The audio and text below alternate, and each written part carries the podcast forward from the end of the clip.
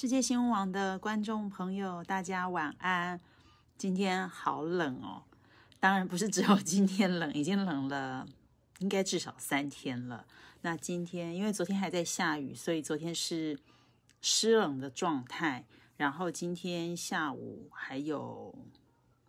一线阳光，就是傍晚的时候，如果在天气比较好的。地区的朋友，可能像那个台北、新北有呃新店这边啦，然后桃园在巴德这边都看得到夕阳，所以嗨，锦华晚安，今天都看得到傍晚的阳光，金黄色的。可是当我们去看到那个金黄色的阳光，就想冲出去的时候，一定会有相当大的违和感，因为你以为阳光出来很很暖很暖，但事实上。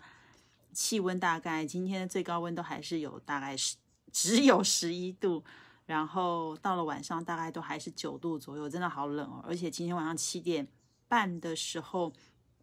天摇地动了大概十秒钟，但那个时候因为我正。转身要添饭装饭吃，因为我在动，所以那一瞬间我根本没有感受到今天晚上的地震。我是突然觉得好大的声音，因为在厨房，所以什么窗子啦、锅子啊，空空空空的。我在想说，哇，是地震嘛？结果果然是，但还好，因为只有十秒钟。这跟去年的十二月十日在宜兰外海。呃，类似的地方以及差不多的深度发生了呃同样的规模哦。其实上次规模是六点七，那上次的那个损害其实比较严重一些些。那不晓得我我没有追后续，有说可能是上次那个地震的余震，也有可能不是。但无论如何，今天因为大概只有十秒钟，所以没有太严重的灾情。那我想这是寒冬中，然后。啊，就我觉得大家就是可能演练一下，稍稍让自己虚惊一场，然后释放一些能量。地壳要释放能量，我们的状态可能是需要释放一些能量，所以才会在低温当中，哦，没有疯狂去追雪的人，需要这场地震来帮大家把一些东西摇一摇，给摇掉。好，那今天晚上，因为我觉得谈到那个。自己需要释放掉一些能量的时候，我觉得就顺势带入今天晚上。为什么今天深夜又想跟大家做这个直播？因为我最近正在不是追剧，是在追动漫。哇，我觉得我不知道我什么时候会看完这一部连载了十一年的日本动画《晋级的巨人》。那如果对于日本动画有热爱或甚至是有研究的朋友，呃，应该不陌生这个作品。那我是因为这段时间在上课的时候，老师都会提到《晋级的巨人》，提着提着，我也就想说，哎呀，好像应该要来看一看。但是因为它跟《鬼灭之刃》不太一样的是，《鬼灭之晋级的巨人》也有电影版，但问题是《鬼灭之刃》在电影版上演的时候的这一个就已经是，他们说其实大概就可以算是一个。如果还会，应该是不会有后续，但它某种程度可以是一个类似像是完结篇或暂时有一个结尾的一个一个版本。可是《晋级的巨人》在电影演出的时候，他现在还在，他到今年就是我查了一下新闻，就是今年作者终于有了完结篇，所以他即使有真人电影，还有电影上上演，但那个都还是在作者的创作过程里头，所以没有人知道。到底晋级的巨人结局是什么？好，那所以我也并没有在我看完这长长的，因为它一共有六十六十五集吧，分了分了三季这样，三季，然后到最后 final 最后这一季，其实大概也还有十来集，好，总之就是很多集很多集，就六十几集这样，还没看完，我看了三十集，然后我就想说，其实每一集看的都。都有一些感觉在堆叠，然后里面层面谈，它可以探讨层面太丰富了，所以我想说，其实我应该不会只谈它一次，那我就就我现在看到的进度，然后特别有感觉的，我想先做一次直播来跟大家分享这个内容。其实一开始我看《晋级的巨人》的时候，我不太看得下去，为什么？因为之前先看了《鬼灭之刃》，那我觉得《晋级的巨人》跟《鬼灭之刃》有一个架构是很类似的，就是。日本这个民族很有趣，他们常常要去打妖怪。那《鬼灭之刃》他们这一群人要打的是鬼，好，《鬼灭之刃》大家顾名思义就知道他们要打的是鬼。而晋级的巨人，他们要晋级的巨人，他们要打的是一群巨人。虽然巨人不是鬼，巨人是实体物，巨人其实跟人很像，只是他们这些巨人大部分的状态是智慧没有像，就是。蛮低等的，可是好，可是我看到的现在进度到第三十二十八、三十集左右，开始有那个有智慧的巨人出现，所以就会非变得非常难搞。那巨何谓巨人呢？他们巨人大概身长就是人的三四倍高，然后大小不等，有最高的还有十七公尺，哈，小则四公尺到七公尺。他们最高的还看过那个非常巨型的，然后里面说还有什么七星种，就各种种类，可能。他们都有一个弱点，就是脖子砍脖子。这跟《鬼灭之刃》那个鬼要去杀脖子，把他脖子砍断，其实是很像，就是人的这个地方就是一个弱点吧。所以都会去影射鬼啊，或巨人也是这样。好，那这是我说在《晋级的巨人》跟《鬼灭之刃》，他们有一个很类似的地方，就是人类的生存保卫战是要去打鬼或者是打巨人，但在这个杀鬼或打巨打击巨人的过程当中，就有非常非常多的。人性跟人类的意志力必须要去面对这些考验，因为当你在作战的时候，你要面对一个是像《鬼灭之刃》面对的鬼是，呃，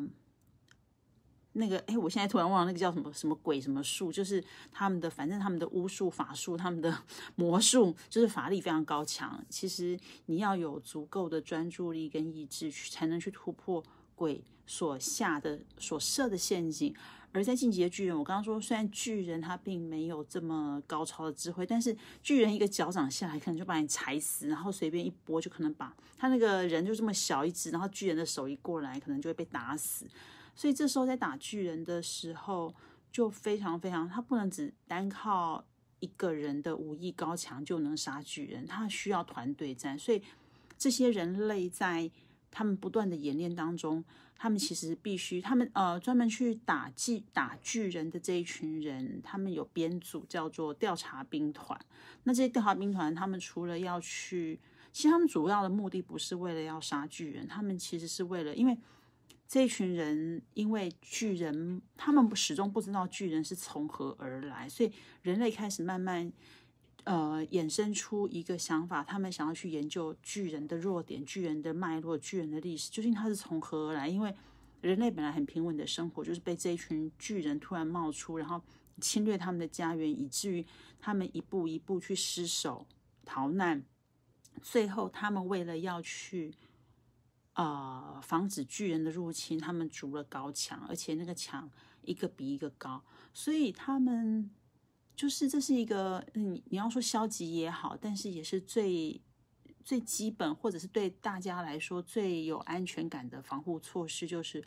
我树立高墙，我就能够抵挡外物。我树立高墙就能维护我自身的安全。那这个高墙其实某种程度它是可以影射，就是像外在外在象征是一个高墙，可是外在象征这个高墙，内在其实它是影射我们人类不安全感，所以我们会有的一个防卫机制。所以好，我我刚刚在说这背景，所以你会去看到。这一群人类为了要去防卫巨人的入侵，他们最快的方式防御攻势就是筑着一道又一道的高墙。但是想当然了，为什么可以连载十一年画不完，然后动漫可以有六十几集？就是这些高墙始终都会被巨人攻破。所以向内，我们向内去看，就是如果我们自己起了恐惧的。我们我们会有恐惧的事情，我们会很害怕面对某些事情的时候，如果我们是用这样的方式去防卫，一定会有被攻破的弱点。好，那我讲这个东西是一个心理状态。那我回过头来，今天我说我为什么会今天想要跟大家分享《晋级的巨人》，是因为我在看到其中有一集，呃，里面的主角我大概可以简单讲一下，就是有一个小男生叫做爱莲，爱莲。他是呃，本他是一个医生的孩子，那他的呃，就是这个医生其实也是一直在研究要呃，因为我没有看到后面，但我觉得这个也不要破梗，就是可能因为他的爸爸在研究一些想要去了解巨人的过程当中，找到了一些配方吗？秘方，然后反正不知道，就是人类服用之后或者施打之后，就是会有奇怪的象征。总之。应该是爸爸有帮他的儿子，就是爱莲施打了什么样的药物，所以其实爱莲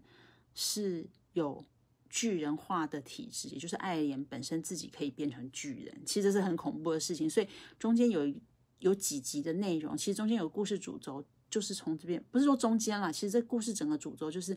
以爱莲可以巨人化的这个体质铺陈开来。好，那大概是这样的背景。那爱莲他们家啊，就是爱莲的爸爸是医生，那。为什么爱莲会开？他从小就很崇拜调查兵团。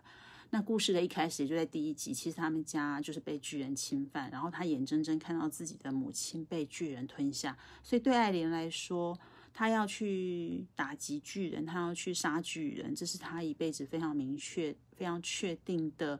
目的跟目标。他要杀死所有的巨人。那爱莲他们家从小，他他从小有一个青梅竹马，就是。呃，这个青梅竹马，这个青梅竹马的小女生叫做米米米什么？我找一下，米，对她那个名字很难记耶。她反正就是她的青梅竹马叫做米卡莎吧。好，没关系。如果大家我说错了，大家可以自己再去 Google 一下。反正她就只有一个青梅竹马，好，就是应该叫米卡莎。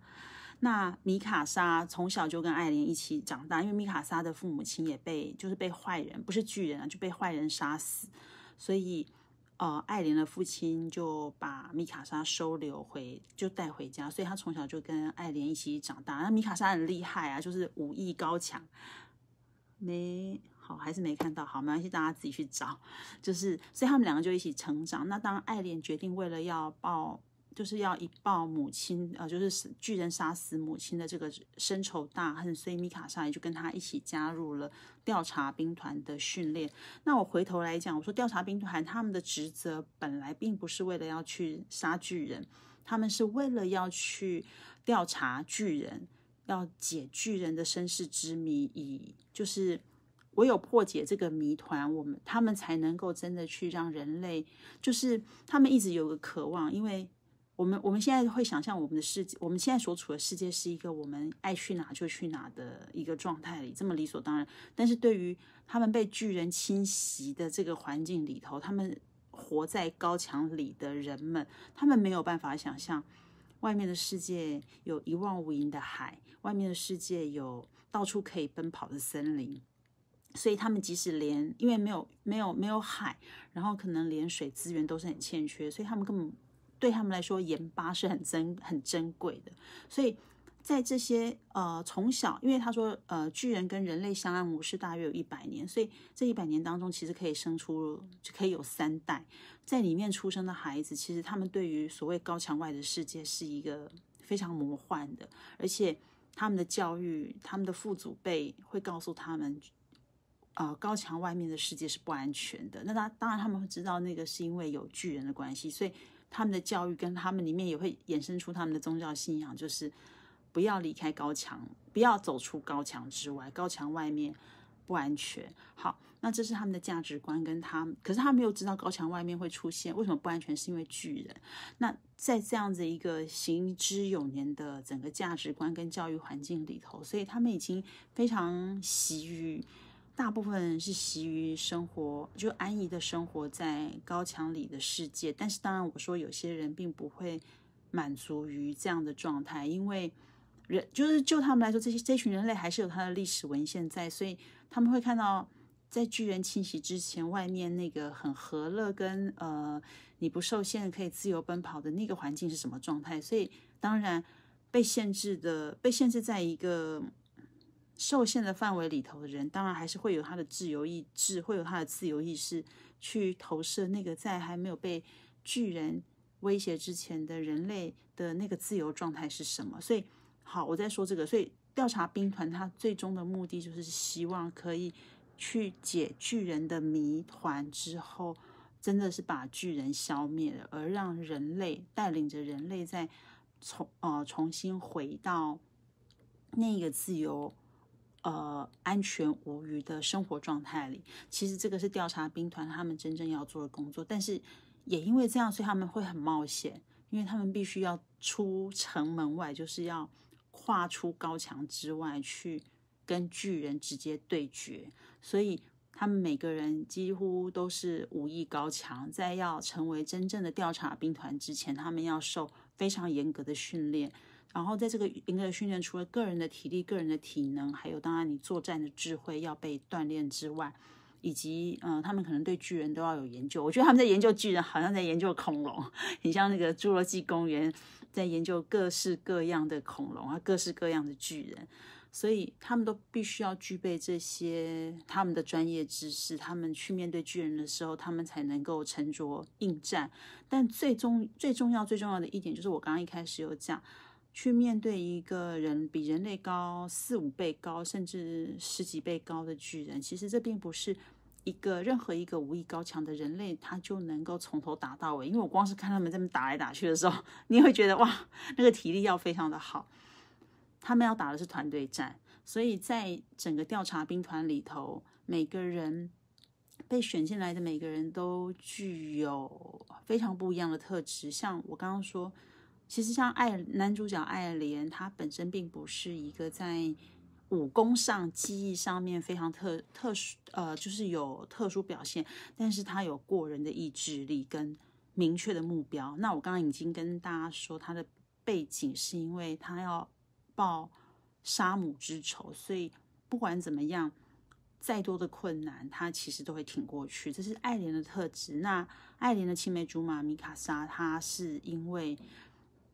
就是因为爱莲，他们一家人收留了他，所以他觉得他曾经失去过家人，他不要再失去爱莲，不要再失去，然后当然又跟着爱莲一起失去了这个养母，所以他觉得他现在跟爱莲在一起，加入在一起，在。呃，调查兵团里受训，所以他也有一个职责要保护爱莲的安全。那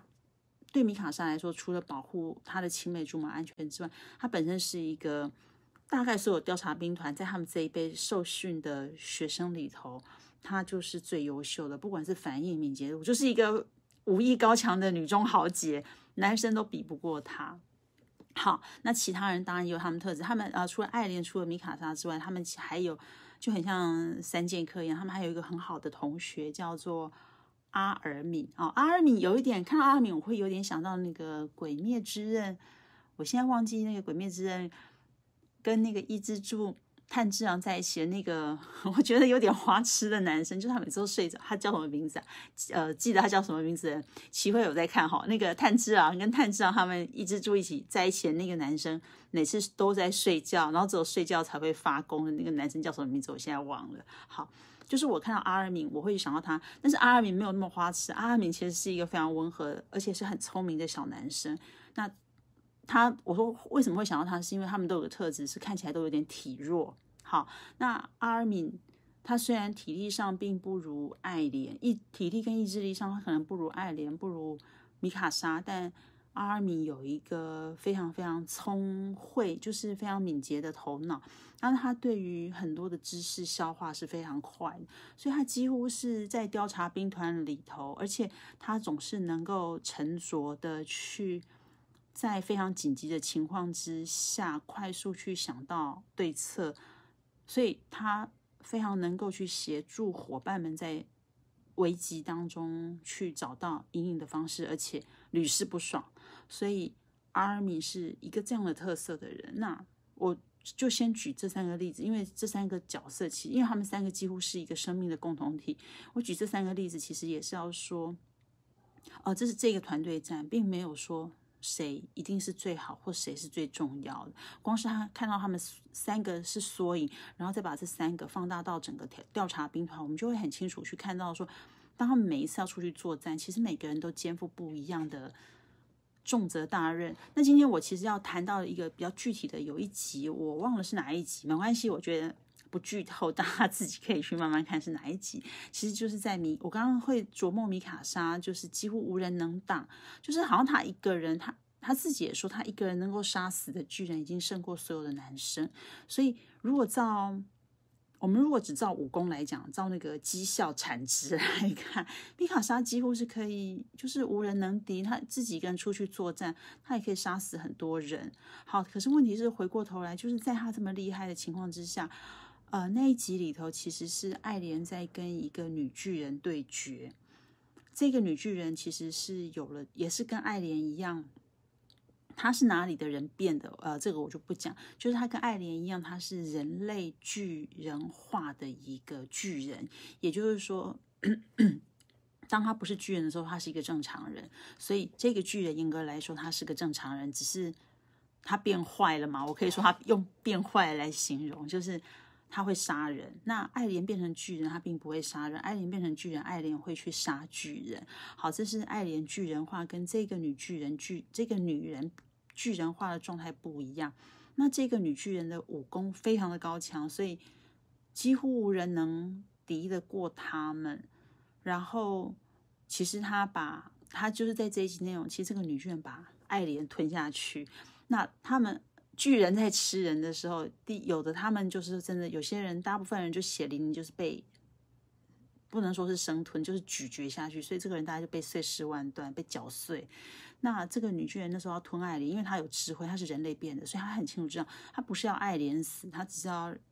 可能是要把爱莲合而为一之类啊。对，就是类似吞到他肚子里，跟他合而为一，所以他是直接吞下去。那爱莲并没有死。那米卡莎看到这一幕的时候，当然就是想要去救他的青梅竹马。这边就有戏了。其实我要讲就是，这个时候他很冲动，他一个人他要去救爱莲。那他就他平视当然是他自己非常强大的，就是武功能力，还有。过人的体力智慧，反正他什么都很棒就对了。老师给他的评语就是无人能及，非常的完美。可是也就在这时候，因为他们并不是他们出去作战，还是会有他们的嗯，他们里面叫卡通里面叫兵长，其实应该也就是类似我们的队长啊、班长啊，或者是反正就是一个领头带领的人。他们的兵长叫李维，其实李维有三番两次去，就是先去阻阻挠那个米卡莎的冲动的行动。但是米卡莎其实不听，所以中间因为米卡莎很冲动的要去做一些什么事情，其实差点让呃救爱莲这个任务无法成功。好，所以我要说的是，当李维兵长不止一次的去阻止米卡莎的单独行动的时候，米卡莎一开始是不听的，导致爱莲可能反而陷入更大的。为境，所以从这里头去看到一件事，就是说，哎，一个她这么武功高强的呃女孩子，好像看起来他要去做呃任何挑战的事情或任何呃考验，并不是一并不难，但问题是，我们可能观众在因为是时间上的连续性在看，可能看到兵长这时候要他。冷静，我们人性上也会觉得说啊，那米卡莎去应该没问题，为什么兵长你要他冷静？那兵长你要冷静，爱莲真的被吞下去了怎么办？可是兵长毕竟拥有，虽然米卡莎很厉害，可是兵长毕竟拥有更多的实际上跟巨人作战的实质经验，跟他累积的的因经验而累积的智慧，所以李维兵长这时候要下指令告诉米卡莎说你。就是稍安勿躁啦，但是米卡莎不听嘛，所以我要说的就是说，这个时候，因为它里面还有一集，其实他不断的，他们这一群最优秀的由兵长带的兵，呃，兵长带的最前锋、最优秀，大概有四五个前辈，他们其实是要带着爱莲前往一个安全的地方，要回到他的老家地下室去解密。那这一群人也不断的跟爱莲说：“你一定要信任我们，因为。”爱莲有一个，爱莲要怎么巨人化？爱莲就是要这样子咬他的手，他们就每个人都去这样去咬，要把他的手咬破流血之后，爱莲因为那个疼痛跟流血，他就会变成巨人。好，所以我要说这个动作是因为他们那时候要躲过。女巨人的追逐，然后他们要把爱莲送到护，因为这个女巨人是在追爱莲。这一群很优秀，由兵长李维兵长带的这一群很优秀的前辈要护送爱莲的路程。其实，爱莲曾经不止一次想要咬自己的手，然后让自己变成巨人，反身过来，就不要被追了，就直接跟女巨人对决。可是这一群队友们，就这一群爱莲的前辈，不断的提提醒爱莲一句话：，请你相信我们。就是说，你不要这时候这么冲动用，因为他那时候爱莲知道自己可以巨人化的时候，他对于要去控制巨人这个身体，以及他从正常人要变成巨人的时候，他其实是是陌生的，所以他这时候如果变成巨人要去跟女巨人对决，一定会被打死，所以这些人都知道，然后。他们就只不断的告诉爱莲说：“你不要冲动，不要这时候突然有一个好像一时冲动的那个英雄性的自己，就是好像自己可以成为一个英雄，我变成巨人，我可以反过来去救我的队员们的那个很很冲动、很一时冲动的那个那那个状态，不要让他跑出来。所以，因为要打的是团队战，这一群前辈其实是要一起让。”大家，他们不跟巨人对决，他们其实要把爱莲送到那个安全的地方，所以这过程就在这边有纠结了。爱莲想出来当巨人救大家，可是大家跟爱莲说：“你要相信我们，我们全部都会一起全身而退。”所以这个东西在那个很危急的情况，其实看了会紧张。到底是爱莲让自己变成巨人可以救大家，还是爱莲要相信前辈们的指引？这五六个人一起。维系好、维持好一个团队的状态，全身而退。那就像刚刚我在讲的，米卡莎当时要去救爱莲的时候，他到底是要去相信李维兵长跟他说“先稍安勿躁”，哪怕女巨人已经把爱莲吞进肚子里，还是米卡莎就逞自己的一时之勇，就是血气方刚，然后就跟女巨人对决？到底什么样的选择是对的，或什么样的？呃，决定才是对。我觉得他其实，在动漫里头的那个对白，他并没有，他并没有给一个正确的答案，并不是，并没有说，哦，你要做哪个哪个选择才是对，因为他剧情有他剧情的铺陈方式，所以其实有时候是对的，有时候是错的。但是作者在这个时候用这种很冲突、很冲击，就是你在那个千钧一发之际，你要选择的是，你要靠你自己一个人的。很厉害的状态去解救大家，还是你要相信，你要信任所谓的团队，你要信任有人告诉你那个这个这个这个对策或这个方向才是对的。我觉得这个东西很难很难。而不管如何，我觉得他其实在在其实是要，我觉得作者是在这个对话里头这两场戏里面。也要我们去进入一个，也要把我们引导进入一个思考，就是说，我们是不是能够相信与我们并肩作战的队友们？那当然，那个反射反应回来是，我们能不能够相信自己的相信？就是其实我也很想相信，我可以跟别人并肩作战，还是我没有办法相信，我能在并肩作战里头安全，就是全身而退。还是我就是我只相信我，我就是要保护好我自己。所以我觉得那个信任的功课非常非常重要。在这两场戏，在这这这应该说在这两个两两个场景里头，它其实对我来说是很冲击的。因为我觉得以人性面来说，就是你我都是一个正常的人，都是一般人。当我们的人性冲动，它里面其实它在这两段，尤其是在米卡莎要去救艾琳的这一场里头。他那个人性的冲动有被李维兵长点出来，就是你不能够只单靠你的力人性的冲动去做事。人性的冲动，我们当我们看到紧急状况，我们当然会觉得说我们想去救他，但是那样的一时冲动究竟能够支持着你多久？或者那样的一时冲动究竟是能够帮助你渡过难关，还是他让你陷入更大的危机？我觉得这是作者在这一。这一段里面，他要带给带把我们引导进入这样的思考，所以刚刚在说，呃，调查兵团这一群前辈在护卫着爱莲，要呃安然度过这个危险的状态，进入那个安全范围里头，或者是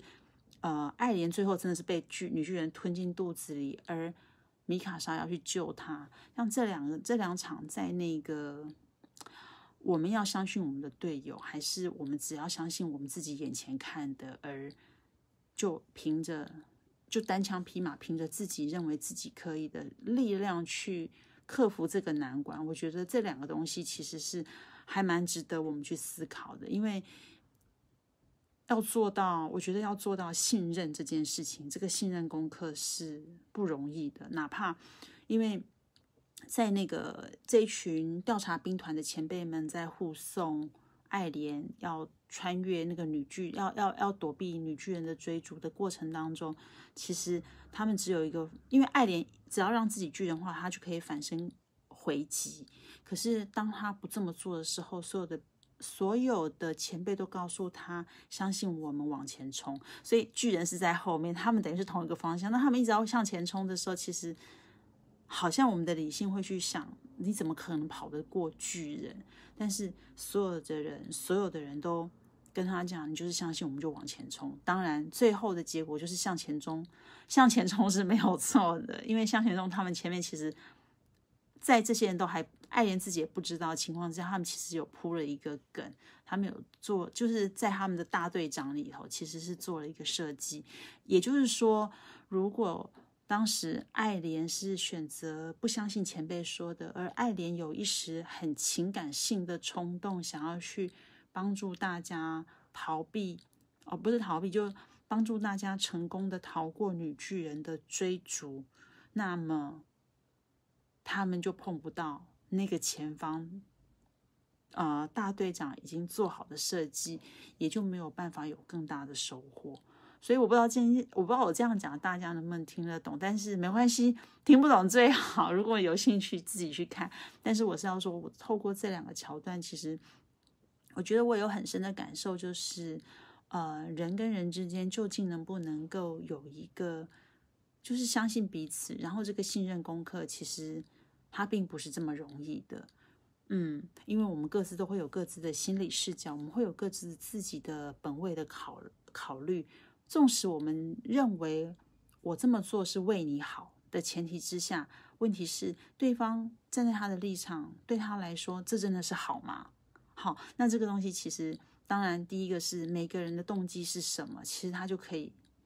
可以拿出来讨论，然后再来是我们想给予对方的好的那个好，跟对方认为对他好的那个好之间的落差，他究竟哪一个是真正可以达到那一个？真正的好，我觉得这个东西其实常常也就是人与人之间的互动会有很多的，嗯，你要说是摩擦吗？冲突，或者是很需要不断的做功课的地方，其实也就是在这个东西上面。那这个最后其实都是要回到，就是我们跟我们彼此之间是否能够有信任，乃至于其实与其说我们对别人的信任，我觉得回过头来是。你是不是能够相信自己可以，还是你只是凭着一时的冲动告诉自己可以？你深深的相信自己可以，跟你凭着一时的冲动要证明自己可以，这是不一样的。那这个东西有点深，没关系，我们之后会有机会再讨论。也许之后我可以开，我会开始透过直播，嗯，透过一些例子吧，可以分享我在我学习的层面当中，我怎么去看待。人类的潜意识跟信任这件事情所衍生出来的很多有趣的话题课题。好，那今天的透过《晋级的巨人》这一部很长很精彩的呃动画电影，来跟大家做第一次的分享，然后。讨论信任这个课题，那我会继续把它 看完。好，然后接下来我想应该还会有一些其他的层面可以再跟大家做分享跟讨论。那今天的直播就在这里告一段落。很冷，如果你不想睡，礼拜六晚上也许可以喝点小酒，然后等一下就去看看动漫吧。OK，拜拜。